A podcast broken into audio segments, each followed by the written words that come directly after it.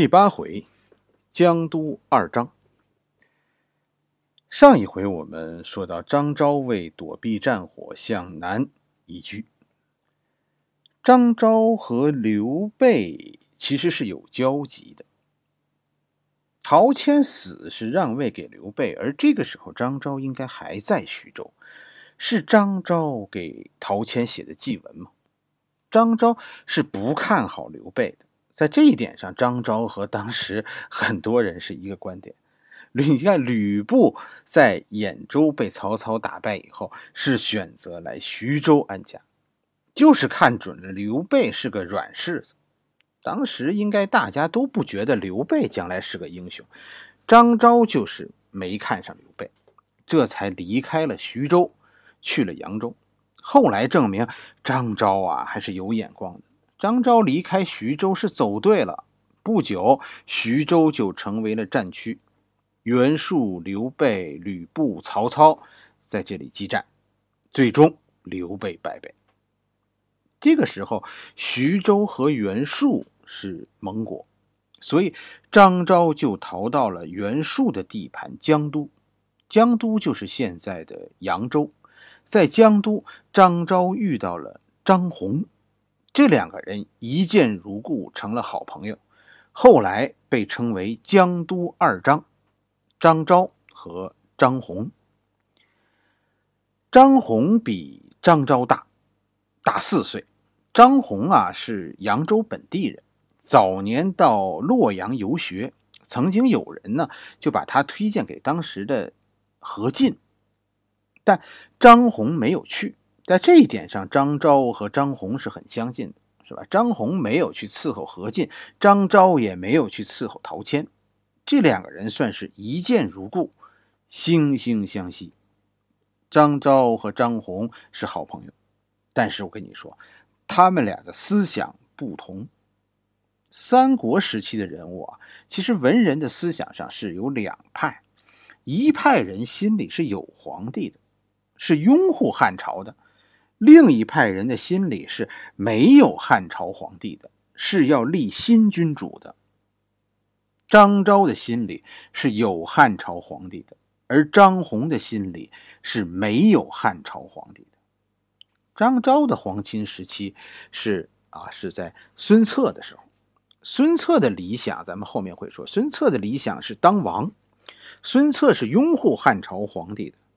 可惜的是。孙策的寿命不长，孙权一上台，张昭就没落了。张宏的黄金时期呢，是跟着孙权的时候。孙权是一个自己要当皇帝的人，但可惜的是，张宏自己寿命不长。孙权掌权没多久，张宏就死了。孙权未死，还曾经啊特别惋惜。张宏和张昭的故事，当时其实，在当时的各国都有发生，是吧？荀彧叔侄的悲剧，诸葛亮和庞统的分歧，以及西蜀的动乱，你要仔细研究，都是源于这种文人的信仰的不同。三国时期，应该说这种品格低下的奸佞是有的，但绝大多数人都是道德高尚的好人。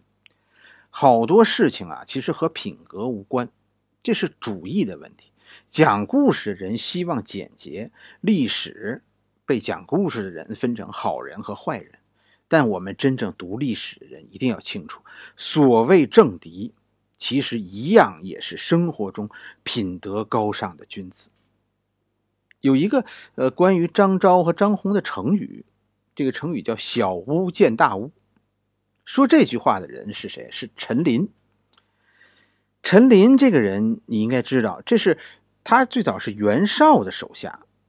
陈琳曾经在讨伐在袁绍讨伐曹操的时候写过檄文，骂曹操，把曹操气得差点背过气去。但是呢，因为血压一升高，这一下子还反而治好了曹操的这个偏头疼的毛病。后来曹操打败了袁绍，抓住了陈琳。陈琳对曹操说：“箭在弦上，不得不发耳。”就是这个陈琳。陈琳也是扬州人。陈琳和张宏都是扬州人。而且呢，陈琳和张宏是好朋友。有一次，这个陈琳就对张宏说：“说我自己这点才能啊，真的是不成，与你和张昭比起来啊，就是小巫见大巫。小巫的法力小，见到大巫就完全发挥不出来了。小巫见大巫就是这个意思。当然，在晋朝，人们把自谦作为彰显自己才能的一种方式。越是有才能的人，越说自己没耐、没没能耐。”这样才能显得啊自己的能耐大，但我们从这个事情仍然可以看出，一代文豪陈琳当时对江都二张是非常认可的。在三国，就说江都二张在三国时期的名声，其实比后来的芙蓉凤雏要响亮很多。三国这些有才能的人啊，都是在家里等着人来请的。果然，这个江都二张等来了登门来请的主公。这一回我们就讲到这里。